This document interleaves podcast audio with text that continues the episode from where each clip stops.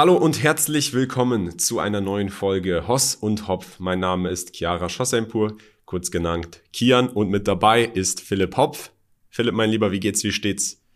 Hey Kian, danke der Nachfrage. Mir geht's ganz gut. Äh, ich genieße die letzten, ähm, ja, die letzten Spätsommertage in Stuttgart wahrscheinlich und die letzten Tage mit meiner Frau noch zu zweit, bevor wir in den nächsten Tagen irgendwann unser, äh, unseren Sohn bekommen. Genau, das wird äh, ein aufregendes neues Unternehmen auch für dich, Philipp. Noch nie zuvor hattest du ein Kind gehabt, ne? Also ja. auch Neuland für absolut, dich, ja? Ja, absolut. so ist es. Vielleicht machen wir dann mal, wenn, wenn, wenn der Sohnemann da ist, irgendwie einen Podcast zu dritt. Nee, dann Spaß beiseite. machen wir einen über, über so Vatersachen. Kannst du vielleicht mal Feedback geben oder so, wäre vielleicht auch irgendwann interessant. Aber heute soll es nicht darum gehen. Heute wieder mal wie immer Horst und Hopf, euer Lieblings-Podcast ähm, über Schwurbler-Themen und dubiose Spekulation und ganz dubiose Themen. Nein, natürlich nicht, Leute. Ähm, wir haben uns gedacht, wir sprechen über das Thema heute und zwar, weil unser letztes Thema, wo wir einmal über diesen CIA-Agent, der über Aliens ausgepackt hat, gesprochen haben und dann gab es so viel Nachfrage zum Thema, ey, Aliens, Aliens, mhm. Aliens. Da gab es jetzt wohl was vom Kongress in Mexiko und wir haben so viele Anfragen bekommen. Deshalb dachten wir uns, okay, lass uns darüber sprechen. Aber für die, die diesen Podcast jetzt neu entdeckt haben, das soll hier kein wir sprechen jede Folge darüber, ob die Erde flach ist Podcast sein, sondern wir sprechen über alle möglichen Themen. Und uns ist vor allem auch ein Thema sehr wichtig, worauf wir vor allem in den ersten Podcast-Folgen viel Wert gelegt haben, aber auch mittlerweile jetzt immer noch viel Wert legen und mehr Wert legen möchten, und zwar Self-Improvement. Wir möchten, dass ihr nicht nur einen interessanten Austausch an Themendiskussionen miterlebt, sondern dass wir euch auch etwas Positives mitgeben können, etwas, was euch persönlich hilft, einen tatsächlichen Mehrwert in euch selbst, egal in welcher Situation ihr seid, bietet. Und um da kurz den Bogen zu spannen, ich habe ja im letzten Podcast, falls du dich erwähnt, äh, erinnerst, Philipp, habe ich ja erwähnt, dieses Mundtape, was ich von Erling Haaland, dem Fußballspieler, äh, mhm. gehört habe. Ich habe es ausgetestet jetzt. Ich habe es jetzt äh, akribisch oder nee, wie sagt man, empirisch habe ich es mhm. ausgetestet an mir selbst. Ähm, sechs Tage, glaube ich, ist es jetzt her. Und ich habe fünf Nächte lang meinen Mund zugeklebt beim Schlafengehen. Für die, die gar nicht wissen, was erzählt der da gerade, ich spreche davon, dass der Fußballspieler Haaland, der ja, ich glaube, mittlerweile 100 Millionen oder so im Jahr verdient, super bekannt ist, in einem Podcast gesagt hat, dass der wichtigste Tipp für seine Performance Schlaf ist und er einen großen Boost in der Erholbarkeit des Schlafes hat, wenn er sich seinen Mund zuklebt, damit er nicht durch den Mund atmet in der Nacht. Und es gibt viele Menschen, die machen das so oder so nicht. Die haben ihren Mund verschlossen, die atmen nur durch die Nase ein und aus. Und es soll wohl auch der richtige Weg sein. Und äh, mittlerweile soll das wohl mehr und mehr in die Öffentlichkeit gerückt worden sein. Und ich habe es ausprobiert. Und ich muss wirklich sagen, Philipp, gestern Nacht war die einzige Nacht, in der ich es nicht gemacht habe. In den letzten sechs Nächten. Und ich habe einen Unterschied gemerkt. Also obwohl ich sehr spät teilweise schlafen gegangen bin und obwohl mein Rhythmus nicht festgesetzt war, und das ist ja auch eine der wichtigen Dinge, damit man erholsamen Schlaf hat, hat sich mein Schlaf erholsamer gefühlt und mein Mund war keine einzige Nacht beziehungsweise keinen einzigen Morgen daraufhin trocken. Normalerweise wache ich auf, mein Mund ist wirklich eine Sahara-Wüste und ich muss erstmal einen halben Liter Wasser trinken, damit irgendwie mal so ein bisschen der Pegel wieder auf Normalität zurück ist und es ist immer noch nicht in Ordnung und der Hals kratzt auch so ein bisschen und das ist komplett verschwunden. Vielleicht bin ich auch einfach wirklich ein akribischer Mundatmer mhm. und deswegen äh, ist es was Positives für mich, aber ich wollte das mal mit den Zuschauern einmal teilen und auch mit dir, Philipp. Äh, lasst uns da auch gerne mal eure ja, Meinungen, Feedback wissen.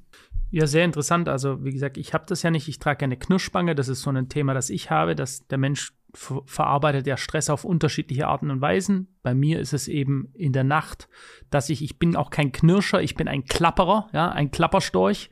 Und ich, ich, ich schlage halt meine Zähne aufeinander, was ich selber gar nicht wüsste, wenn es mir nicht jemand externes sagen würde. Und das ist etwas, was ich nutze eben, um äh, mich zu self-improven äh, und ja, was auch immer dir hilft, ja, im Ende des Tages, ich bin wirklich einer, der auch sagt, der Zweck heiligt die Mittel. Was auch immer getan werden muss, um deine Situation zu verbessern, das tue dann auch, ja, insofern du damit andere Menschen nicht schädigst. Und wenn das hilft, wunderbar. Genau, gut, gut gewillter Intention. Ja, genau. Ähm, wir haben wichtig. ja noch eine weitere Sache, die diesen Podcast sehr besonders macht und das ist unser Shortclip-Wettbewerb und wir haben uns jetzt äh, Zeit gelassen. Wir haben jetzt heute ja schon den, den 18. September und hatten uns äh, Zeit gelassen, weil wir andere wichtige Themen hatten. Was sind denn die Ergebnisse? Wer hat es denn geschafft, im letzten Monat mit den Shortclips, die entweder auf YouTube, auf TikTok oder Instagram gepostet werden, über eine Million Klicks zu erreichen? Genau, wir haben ja diesen Wettbewerb, da kann übrigens jeder von euch teilnehmen. Wir haben einen Gewinntopf von aktuell zweieinhalbtausend Euro, der sich potenziell aber in Zukunft nochmal dynamisch nach oben bewegen wird. Äh, dazu gibt's dann weiteres mehr, ist noch nichts Konkretes, aber es haben im August eine Menge Leute wieder mitgemacht und neue Teilnehmer auch, die gewonnen haben. Und man muss ganz klar sagen, auch wenn wir jetzt die Auflösung später gemacht haben, die Gewinner und die Veröffentlichungsdaten der Clips sind alle im August. Das heißt, hier ist jetzt nicht jemand noch mit reingeschlichen aus dem September und nur weil wir es jetzt später aufgelöst haben, sondern das kommt dann alles für September. Es zählen Videos, die auf diesen Plattformen hochgeladen sind vom Podcast mit dem Hashtag Kost und Hopf, die im August hochgeladen sind und die Schwelle der eine Million Klicks erreicht haben, damit die Viralität erreicht haben und wir haben diesen beziehungsweise letzten Monat 15 Gewinnervideos. Oh, Alter, darunter, das ist ja krass. Genau, und darunter haben wir sechs von einer einzelnen Person, und zwar at Hoss und Hopf Real. Und drei davon sind von Hoss und Hopf Podcast mit zwei S. Und ich glaube, Hoss und Hopf Real ist ein neuer Teilnehmer, deswegen Du bist einfach mal kurz aus dem Nichts gekommen und hast hier alles rasiert, mein Lieber. Äh, herzlichen Glückwunsch ja. an dich an dieser Stelle. Und es gibt oft äh, Kommentare von bestehenden Kanälen, die sich so ein bisschen, na nicht beschweren, aber fragen, hey, ist das erlaubt, wenn alter Content, der schon viral war auf TikTok, gerecycelt wird? Das heißt, es kommt ein neuer Teilnehmer, der macht dann ein Content-Video, äh, was ähnlich ist wie schon ein altes virales Video, aber nicht dasselbe. Und äh, die beschweren sich dann und sagen, hey, das ist, war ja eigentlich mein Video. Da müssen wir Leute fairerweise sagen, wir wollen natürlich nicht, dass ihr die ganze Zeit den Content recycelt, aber man muss fair bleiben, sofern das Video nicht kopiert ist, sofern es selbst erschaffen ist, zählt es. Äh, so sind nun mal die Regeln. Wie gesagt, wir haben 15 Gewinner. Der erste Platz, Host Top Real, der kriegt ja nochmal den 500 Euro extra Bonus. Mhm. Das heißt, du hast schon mal 500 Euro plus dann 133 Euro mal 6, weil das ist das, was der Resttopf 2000 Euro durch die Gesamtgewinner geteilt ist. Und er hat sechsmal gewonnen, deswegen kriegt er insgesamt 1300 Euro. Glückwunsch Wirklich? an dich. Glückwunsch, ey, krass. Und Hossentopf Podcast mit 2S, der zweite Platz, der hat auch dreimal gewonnen, der bekommt 400 Euro. Alle anderen kriegen jeweils ähm, pro gewonnenem Video 133 Euro. Wir müssen uns echt was überlegen, ähm, weil es machen mittlerweile so viele Leute mit und wir wollen natürlich auch, dass es sich umso mehr für euch lohnt, dass wir da einen Weg finden, wie wir vielleicht diesen Gewinntopf dynamisch gestalten könnten. Und eine Möglichkeit wäre beispielsweise, die sehr unkompliziert wäre, dass wir einfach bei YouTube hier beim Hossentopf-Kanal ähm, ja, die Werbeeinnahmen aktivieren. Auf YouTube, die Werbevideos, die auf YouTube vor den Videos laufen und den gesamten Gewinn einfach an die Gewinner ausschütten. Das, sowas haben wir uns überlegt. Lasst uns gerne wissen. Hättet ihr Interesse daran? Wir machen das absolut ausschließlich natürlich nur in Übereinstimmung mit Community und natürlich auch unter uns müssen wir das ausmachen und entscheiden. Das heißt auch nicht garantiert, dass wir das machen werden. Wir werden uns da Gedanken drum machen, aber eure Meinung mhm. ist hier gefragt. Ansonsten Glückwunsch an jeden von euch, der gewonnen hat und September die Videos zählen. Das ist nicht die Auflösung für September. Jedes Video, das im September hochgeladen aus ist, wird im nächsten ähm, Auflösungsvideo aufgelöst. Okay, krass. Also vielleicht ganz kurz noch äh, zu dem Vorschlag, den Kian gerade gebracht hat. Was ich daran gut finde, ist, dass die Community damit selbst dafür sorgen würde, dass der Gewinntopf wächst. Also wir können selbst dazu beitragen, dass nachher möglichst viel Geld und damit Gewinne generiert werden für die Leute, ähm, die die Shortclips generieren. Das bewegt ja ein Rad und führt wiederum dazu, dass durch die Viralität noch mehr Leute den Podcast kennenlernen, was wiederum höhere Werbeeinnahmen bringt. Somit ist es ein Positive Cycle. Ja? Es werden am Ende immer mehr Leute dazukommen, immer mehr Gelder dadurch ähm, generiert werden, die wir dann wiederum zu 100 Prozent auszahlen können, um wiederum die Leute, die die Shortclip-Wettbewerbs gewinnen, zu bezahlen. Also das ist eigentlich ein sehr, sehr könnte eine sehr, sehr positive, erfolgreiche Sache werden. Exakt. Und ich denke, es ist eine Win-Win-Situation. Ich denke, es ist für die Leute interessant, die zu dieser Viralität sorgen. Natürlich sind das wir in erster Linie, aber ihr macht euch ja die Mühe, ihr erstellt die Clips. Wir wollen, dass ihr ausgezahlt werdet.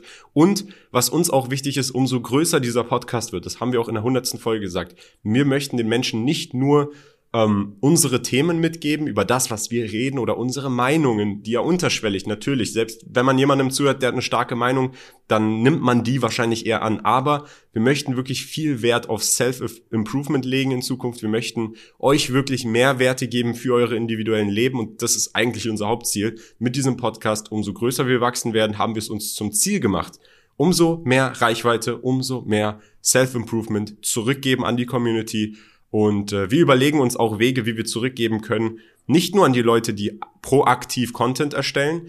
Ich denke, das ist erstmal fair, weil ihr macht euch Mühe. Jeder von euch ist in der Lage, Kurzclips zu erstellen. Jeder, der, weiß ich nicht, Student nebenbei ist, Schüler ist, kann sich damit nebenbei was verdienen.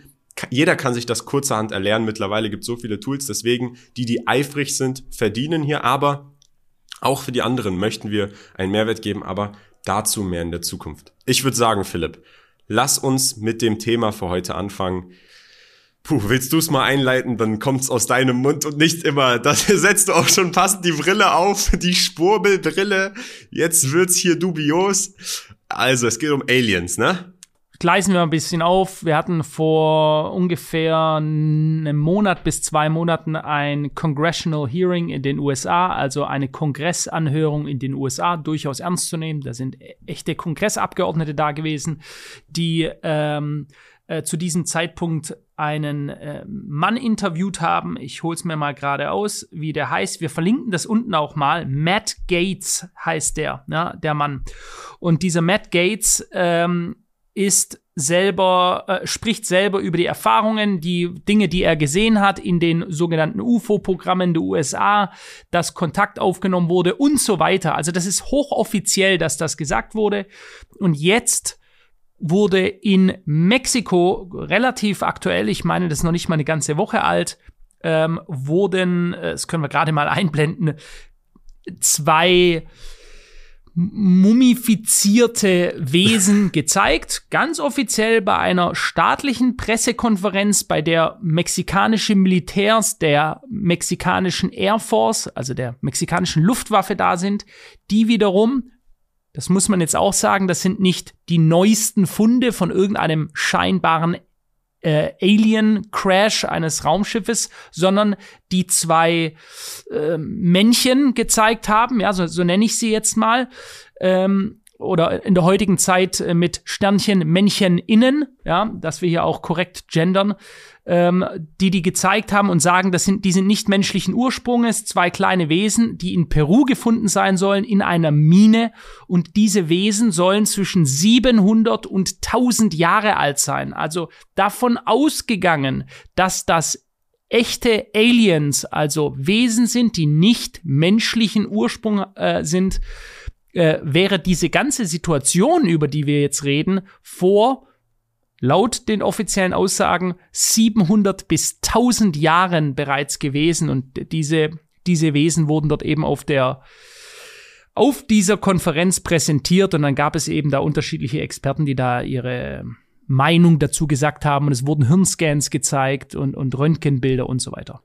Genau, also angeblich alte, tote Alien-Körper genau. wurden in Mexiko präsentiert und ähm, ich habe das auf Twitter mitbekommen. Ich dachte, ey, what the fuck, was passiert jetzt hier? Plötzlich nimmt dieses Alien- und UFO-Thema mhm. echt Fahrt auf. Nicht, dass jetzt morgen UFOs auftauchen überall. Und wir können das mal jetzt hier, während ich spreche, einfach mal einblenden. Ihr seht es hier, das ist jetzt ein Video, wie hier diese Kartons geöffnet worden sind. Und ihr seht, da drinnen liegen diese zwei Alien-Körper, vermutlich Alien-Körper oder angeblich Alien-Körper. Wir wollen natürlich hochrational und logisch bleiben hier. Ich vermute erstmal, das ist Fake, bis ich einen Gegenbeweis habe. So denke ich grundsätzlich und ich glaube, so denken die meisten Menschen. Gut, es ist ein offizielles Meeting und was mir zum Beispiel direkt aufgefallen ist in diesem Video, die Körperstruktur sieht für mich jetzt nicht menschlich aus. Es sieht nicht so aus, als wäre das ein Kinderkörper oder sonst was anderes. Wenn, müsste das dann wahrscheinlich irgendwie gefälscht äh, ja, selbst gebaut in dem Sinne sein. Aber unter diesem Tweet, und das ist jetzt hier auch eingeblendet, von dem ich dieses Video hier habe, wo davon berichtet wurde,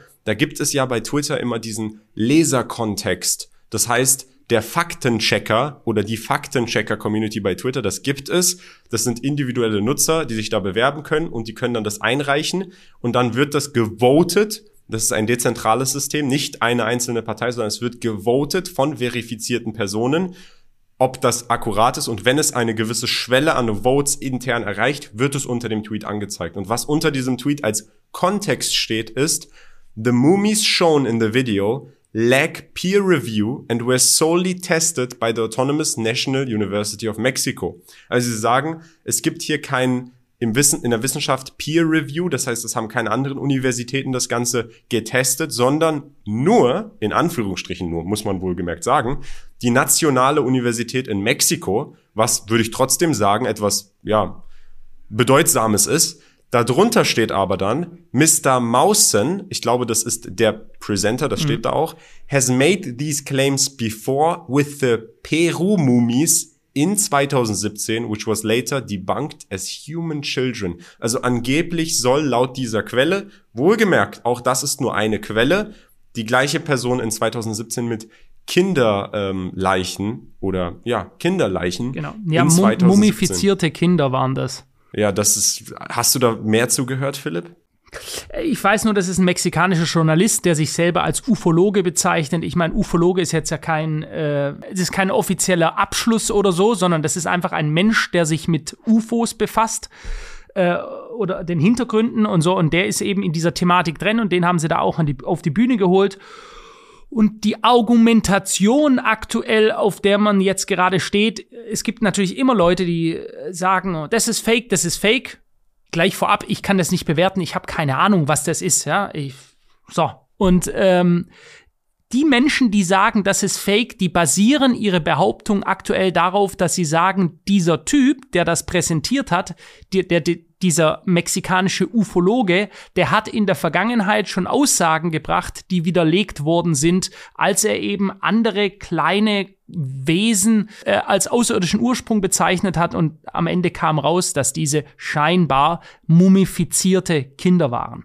Ja, aber da, da ist dann halt auch wieder die Frage, wenn du so ein Ufologe bist und du lebst in diesem ganzen Ding, natürlich solltest du dir dann nicht so einen großen Fehler erlauben und der Kontext ist wichtig. Hat er das bewusst mhm. gemacht oder hat er das irgendwie, war das ein Zufall in dem Sinne? Ein anderer Tweet. Hier ist noch mal ein anderer Tweet, auch Breaking Alleged Mummified Alien Corpses displayed at Mexico's Congress today angeblich 1000 Jahre alt. Ist jetzt auch mal hier eingeblendet der Tweet, wo dann steht, hey, das soll angeblich aus Peru kommen und so weiter und so fort. Und es gab DNA-Tests und so weiter von der National University in Mexiko. Und auch hier sagen die Leserinnen beziehungsweise die Faktenchecker im Kontext auf Twitter, auch das ist hier eingeblendet mit drei verschiedenen Quellen, The alien mummy from Nazca is a hoax and a fraud promoted by the known Mexican journalist and UFO grifter James Maussan. Jetzt muss man trotzdem sagen, wenn dieser James Maussan wirklich das Backing von einer Universität hat und dort in einem offiziellen Rahmen das präsentiert, dann das kann doch nicht kompletter Schwachsinn sein, oder? Und das ist das, was ich dann dachte. Und deswegen habe ich weiter auf Twitter geschaut und deswegen, um jetzt hier die, die Story weiterzufahren, habe ich dann einen sehr interessanten Tweet gefunden von einer Person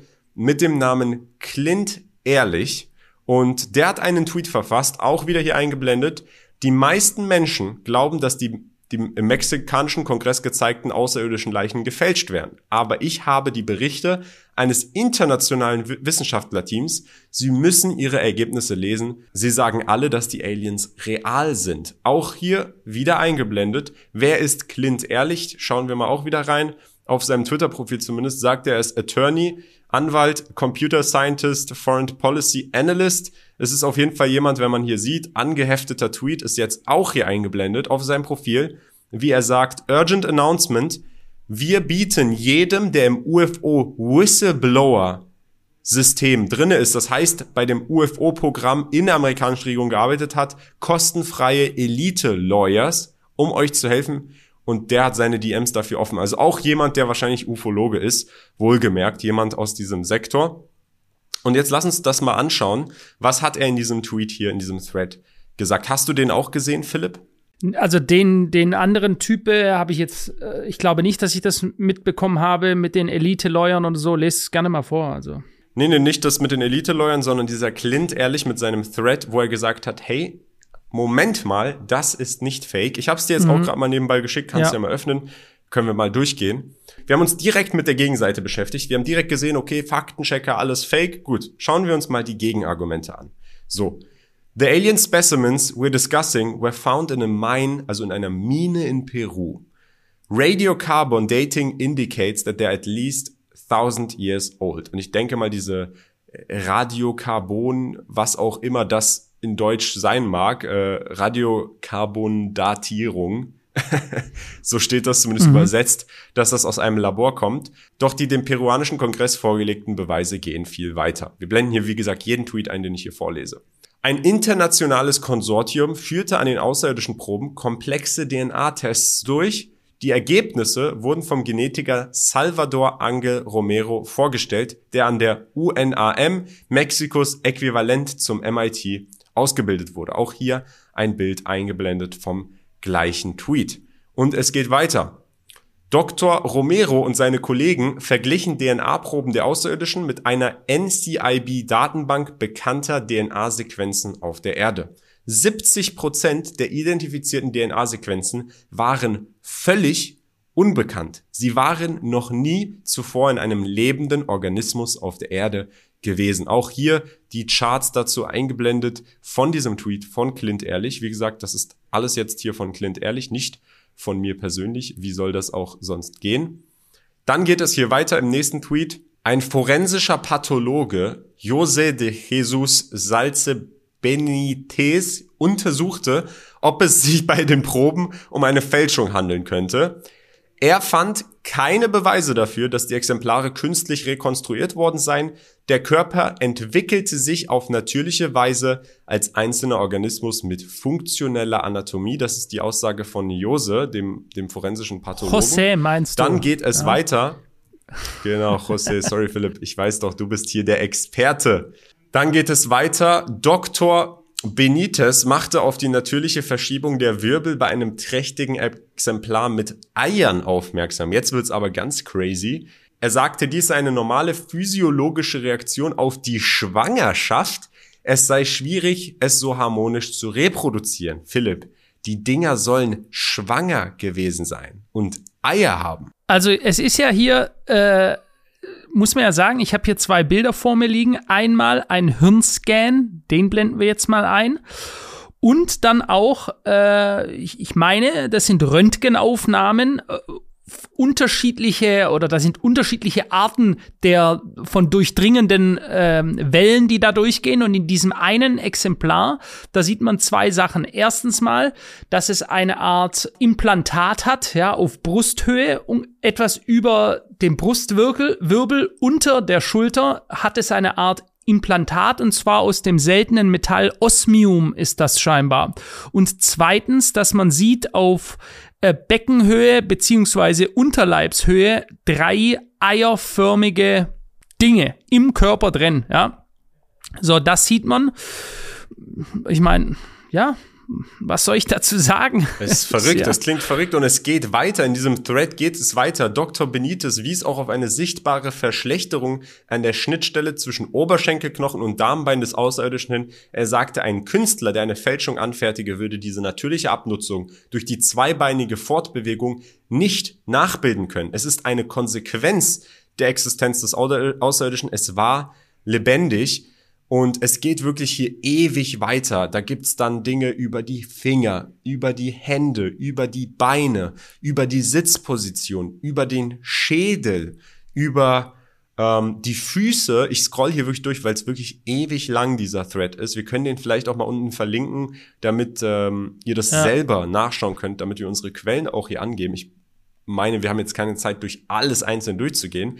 Das Ende dieses Threads ist dann, die Frage von Clint Ehrlich selber, er sagt, sind diese außerirdischen Exemplare echt? Ich glaube nicht, dass wir daraus äh, bisher eine Schlussfolgerung ziehen können. Es ist aber eine außergewöhnliche Behauptung, die wirklich außergewöhnliche Beweise erfordert. Was wir dringend brauchen, sind weitere wissenschaftliche Untersuchungen von anderen Wissenschaftlern. Und ähm, das fand ich sehr interessant. Ich habe diesen Thread gesehen und ich war überrascht, ich war verblüfft und ich will da ein bisschen Kontext aus meiner persönlichen Vergangenheit bringen. Ich habe mich schon immer extrem für diese Alien-Themen fasziniert. Für mich war es einfach ein interessanter Gedanke zu wissen, wir sind nicht alleine. Es hat, dieses Universum hat viele Möglichkeiten, damit man einfach die Möglichkeit hat, noch weiter außerhalb seiner eigenen Box zu denken und die the, the possibilities are infinite quasi. Und de dementsprechend habe ich mich auch umso jünger, ich war umso ausführlicher immer mit solchen Themen beschäftigt. Das Problem ist nur, wenn du in deinem Kosmos lebst und mit den Einschränkungen, die du als Mensch hast, muss man sich dann am Ende irgendwann die Frage stellen, was bringt es mir theoretisch, mir persönlich als Individuum, mich zu tief mit diesem Thema zu befassen, mhm. ob es echt ist, ob es nicht echt ist. Ich als Laie, als jemand, der keinen direkten Informationsaustausch hat und auch keine Infos wirklich nachhaltig verifizieren kann, werde sowieso nicht in der Lage sein, den Unterschied wahrnehmen zu können. Also was bringt es mir jetzt, wo auch immer ich auf diesem Fleck Erde sitze und diese News sehe, da unglaublich panisch zu werden oder mich unglaublich zu freuen und da in die Recherche zu gehen? Es bringt mir persönlich am Ende nichts. Das ist das Ding. Und ähm, ich habe dann den Schluss für mich persönlich gefasst, es, es wäre etwas, eine Zukunft, die ich persönlich sehr aufregend finde oder aufregend finden würde, Eupho mit Euphorie und Optimismus begegnen würde, aber ich habe kein Problem mit dem Hier und Jetzt und mit unserer Welt zu leben und was auch immer kommen mag, mag kommen weil ich ja sowieso nichts daran ändern kann. Wenn die Aliens plötzlich alle morgen auftauchen, sind sie sowieso stärker als wir und dann bringt es auch nicht, mich irgendwie in einem Bunker zu vergraben oder heute keine Steuern zu zahlen oder sonst was. Deswegen, Leute, ähm, das ist so ein bisschen das, der Entschluss, den ich hier vielleicht mal midway mitgeben wollte. Vielleicht hast du da auch noch was zu sagen, bevor ich danach noch mal einen ganz interessanten Tweet habe. Aber Philipp, sag mal, wie siehst du das? Ich möchte dazu etwas Kleines singen, ein Ständchen. Das ist auch eine Premiere hier. Und zwar Que sera, sera, whatever will be, will be. Ja, wie du gerade schon ganz richtig gesagt hast, es ändert jetzt nicht direkt wirklich etwas an unserem Leben. Es ist zwar sicher eine spannende Sache, deswegen quatschen wir heute auch drüber. Ich bin ja, das ist, äh, ich bin da ganz ähnlich. Mich haben alle und alle kuriosen Dinge haben mich vor allem als Kind, Jugendlicher, Heranwachsender äh, Erwachsener, ja, wie auch immer man es nennen möchte, bis heute äh, finde ich das spannend, finde ich das interessant, solche Themen. Es wäre eine Sensation, wenn es so wäre. Halte ich es für möglich? Ja, absolut.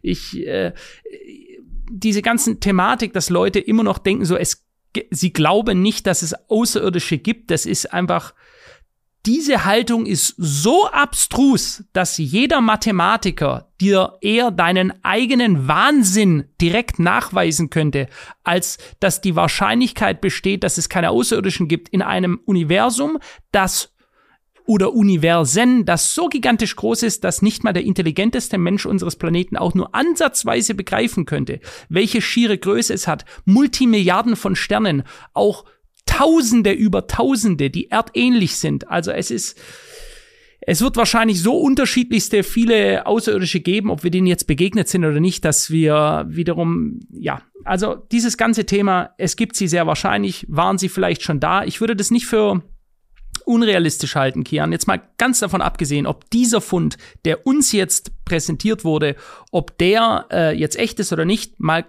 echt ist ja, es ist nicht, mal ganz ja. egal, aber das ist eine andere, ja, das Sache. Ist eine andere Sache, aber das ist nämlich das, was was ich jetzt auch sagen wollte. Ich habe diesen zweiten Tweet auch wieder von Clint Ehrlich, der kam, der erste Tweet am 13. September, der zweite jetzt am 14. und er hat ein Update geschrieben auf den gleichen Thread und hat gesagt, Freunde, I have investigated further. Ich habe mich weitere, mit weiteren Nachforschungen angestellt und ernsthafte Probleme mit den außerirdischen Mumien entdeckt. Ich glaube, die besten verfügbaren Beweise deuten auf einen aufwendigen Schwindel hin. Und deswegen ist er misstrauisch geworden und jetzt deutet er auf viele Contradictions äh, hin, wie beispielsweise, dass keine Embryos in den Eiern drinne gewesen sein sollen, dass viele Dinge, die behauptet wurden, sich widersprechen mit Dingen, die zu einem anderen Zeitpunkt in derselben Konferenz behauptet wurden, um da jetzt mal auf ein Beispiel einzugehen. Ähm, zum Beispiel sagt er hier, es gibt eine Lücke in Dr. Lopez Argument, dass die Größe des Gehirns die Verwendung des Schädels eines Landsäugetiers ausschließt. Seine Analyse basiert auf dem Verhältnis der Gehirnesgröße zum Schädelvolumen. Leider kann dieses Verhältnis verändert werden, wenn Teile des Schädels entfernt werden und hat dann hier ein, ein, ja, ein Foto dazu gepackt, das dann zeigt, hey, warum, woher wo sollen wir denn nicht wissen, dass es einfach ein Landsäugetier ist, wo dann der Schädel modifiziert wurde oder der Körper mhm. modifiziert wurde und ist zu dem Entschluss mit vielen anderen Dingen, die jetzt aber auch zu lang sind. Also wirklich den Tweet verlinken wir auch unten, können wir mal durchlesen. Vom selben Autor, der erst den Thread posiert hat, indem er sagt, das sieht realistisch aus, wo er sagt, das ist fake. Aber seine Abschlussnote auf seinem zweiten Thread ist, bedeutet, und da lese ich mal einfach vor, was er sagte, bedeutet die Tatsache, dass es sich hier offenbar um einen Schwindel handelt, dass die wissenschaftliche Forschung eingestellt werden sollte? Nein. Wie der Autor des Artikels richtig betont, muss die moderne Wissenschaft die Methoden verstehen, die zur Herstellung dieser Fakes äh, verwendet werden. Nur dann können wir zukünftige Fälschungen zuverlässig erkennen. Und es ändert auch nichts an der Tatsache, wie du gerade schon gesagt hast. Wir wissen nicht und können nicht wissen und die Wahrscheinlichkeit, dass wir allein in diesem Universum sind, ist immer noch schwindend klein. Und ich glaube, wir beide vertreten da eine ähnliche Haltung. Es ist uns nicht gleichgültig. Wir finden es beide interessant. Wir finden es beide, wir sind, sehen das optimistisch. Wir wissen nur, dass wir unsere Energie nicht verschwenden müssen, da euphorisch in irgendwelche Richtungen zu arbeiten, wo am Ende kein Mehrwert für irgendwen draus geschieht, weißt du? Ähm, und ich glaube, alles hat seine Zeit und ich glaube, wenn es irgendwelche Aliens gibt, die sich zeigen wollen, dann werden sie es tun und da müssen wir dann auch nicht nach denen buddeln und graben und sagen, Hä, jetzt haben wir aber den Beweis, jetzt müsst ihr rauskommen, sondern ich glaube, die wissen das und sind uns da auch ein, um einiges ja. voraus. Und ich habe eine interessante These gehört, Philipp, die ähm, wollte ich da mal mit dir mitteilen hier zum Abschluss. Und zwar hat das Joe Rogan in einem seiner Podcasts gesagt, das ist die Quelle. Er hat gesagt, er hat mal eine lustige These gehört zur Entwicklung des Menschen. Und zwar äh, gibt es ja in den alten, alten mesopotamischen Schriften viele Funde dahingehend, dass es eine Hoch, eine Überspezies über dem Menschen gibt mit dem Namen Anunnaki. Richtig. Und dass das die Aliens quasi sind, die gekommen sind. Und ähm, bei dieser These geht es um Gold, interessanterweise. Mhm. Und die Behauptung, dass Gold in der Materie etwas ist, was sehr limitiert und begrenzt auf dem Heimatplaneten dieser Alienspezies Anunnaki ist und sie die Erde quasi dafür nutzen und den Mensch dahingehend unterschwellig trainiert haben, dieses glitzernde Edelmetall als für wertvoll zu bemessen und es deshalb zu sammeln und zu verwenden, weil unabhängig davon hat Gold im Verhältnis zu vielen anderen Rohstoffen, die du aktiv für Dinge wie Waffen verwenden kannst, dir eigentlich keinen Wert. Es glänzt einfach nur. So wie Joe Rogan das in dieser These erklärt hat, ging es dann darum, dass dieses Gold wohl ähm, ja gewisse Strukturen äh, des Universums beeinflussen kann. Und die Anunnaki, die haben die Menschen darauf trainiert, das Gold schön zu finden und deswegen da so einen großen mhm. Wert drauf zu legen und so weiter. Darf ich da ganz kurz was? Äh, darf Fand ich, da eine ganz, ganz lustige These. Dazu? Ich habe da äh, in meiner ja. Alien äh, Hochzeit, keine Ahnung, mit 14, 15 oder so, da habe ich Bücher gelesen von Zakaria Sitchin hieß der. Ich weiß nicht mehr, wie man es schreibt. Der heißt, hieß aber Zakaria Sitchin, der ist verstorben und der hatte mehrere Bücher geschrieben über die Anunnaki, ja. Und diese Anunnaki sollen, also die haben auch ein bestimmtes Aussehen, und zwar sollen das reptilenartige, also reptiloide Außerirdische sein.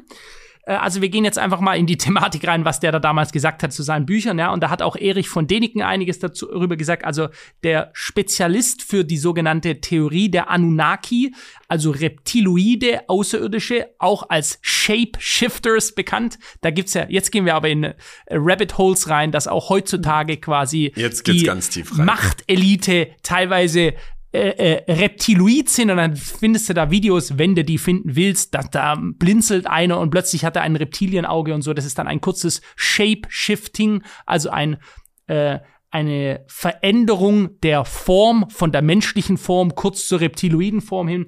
Da kannst du dir natürlich, äh, da kannst du dir natürlich die volle Ladung geben, wenn du möchtest.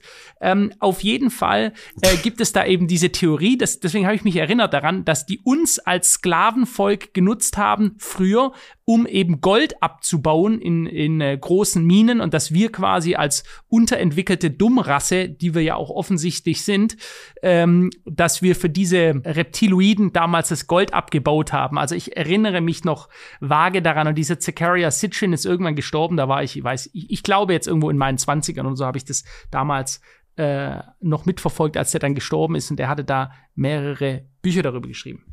Ja, das ist ähm, eine interessante These. Ich fand es interessant, weil vor allem halt dieser Nennwert das Gold? Welchen Wert hat Gold? Warum hat Gold überhaupt irgendeinen Wert? Der einzige Grund, warum Gold einen Wert hat, wenn man ganz ehrlich ist, ist, weil Menschen vor langer Zeit alle sich darüber einig waren, dass es wertvoll ist. Das war's. Das ist der Grund, warum Gold so wertvoll ist. Gibt es wertvollere oder seltenere Edelmetalle? Mhm. Absolut. Gibt es seltenere Rohstoffe? Absolut. Gibt es wichtigere Rohstoffe, für die auch eine wichtigere Verwendung besteht, die man auch in der Form nutzen könnte? Absolut. Mhm. Gibt es andere Rohstoffe, die auch hart zu schürfen sind, die auch limitiert auf der Erde sind? Auch das gibt es. Warum Gold? Mhm. Und das fand ich halt interessant. Das, gut, man hat sich halt am Ende irgendwann entschieden und dieser Währungsweg ist auch ein langer gewesen. Auch, wir hatten ja auch mal Salz als Währung und alles, was quasi die Menschen hatten. Aber doch eine interessante es ist, These. ist vor allem spannend, dass, dass selbst quasi, wenn du ein afrikanisches Volk nimmst oder ein, eine, ein Stamm aus dem Amazonas, ja, nochmal in einer ganz anderen Gegend, dass man festgestellt hat, dass selbst äh, unabhängig voneinander lebende Völker, die auch von der restlichen Gesellschaft komplett abgeschlossen sind. Ne? Es gibt ja auch heute noch, sagt man, gibt es Völker, die darfst du nur mit einem Flugzeug drüber, du kannst, darfst also nicht in Kontakt mit denen gehen, die sind möglicherweise noch kannibalisch und so weiter. Es gibt also Völker, von denen man sagt, dass man wissenschaftlich heute sagen kann, für all diese Völker, obwohl sie teilweise nie in Kontakt miteinander waren, gilt Gold als extrem wertvoll. Ja? Also das ist nicht etwas, wo man sich nur darauf geeinigt hat, wie auf ein Bild von Pablo Picasso, wo man sagt, okay, das hängt in allen großen äh, Museen dieser Welt, wir sind uns einig, das ist jetzt sehr wertvoll und deswegen kostet so ein Ding 50, 60, 70 Millionen, sondern es ist wirklich so, dass irgendein Stamm im Amazonas, wenn du da einen rausholst von denen oder du zeigst denen eine Goldmünze, dann ist das sofort extrem wertvoll für die. Also alle wissen, ohne zu wissen, warum, untereinander, dass Gold für sie eine sehr, sehr wertvolle Sache ist. Das finde ich schon eine, eine faszinierende Geschichte. Genau, sehr, sehr interessant. Die Frage ist, warum?